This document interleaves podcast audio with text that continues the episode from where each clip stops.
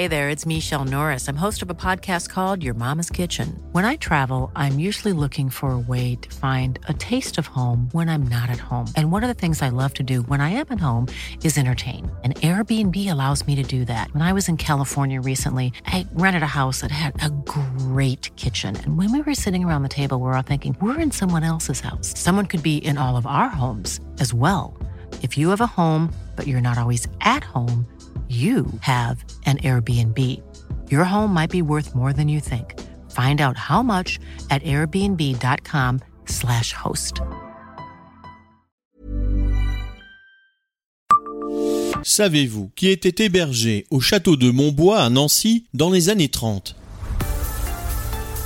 Bonjour, je suis Jean-Marie Russe. Voici le Savez-vous, un podcast de l'Est républicain.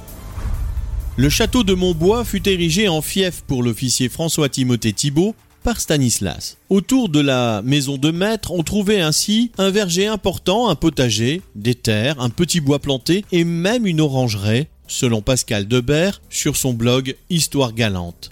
Le terrain recouvrait l'avenue de la Libération à Nancy.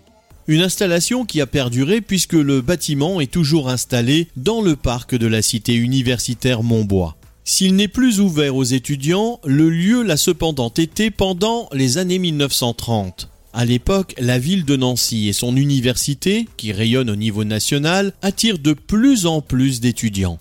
Parmi les quelques 4000 personnes qui y suivent des études supérieures, on y trouve quelques étudiantes. Elles sont en minorité, puisqu'elles logent au château de Montbois dans lequel on trouve 45 chambres un nombre à mettre en miroir à celui des chambres masculines dans la cité universitaire même, où sur 6 étages, on compte 360 logements.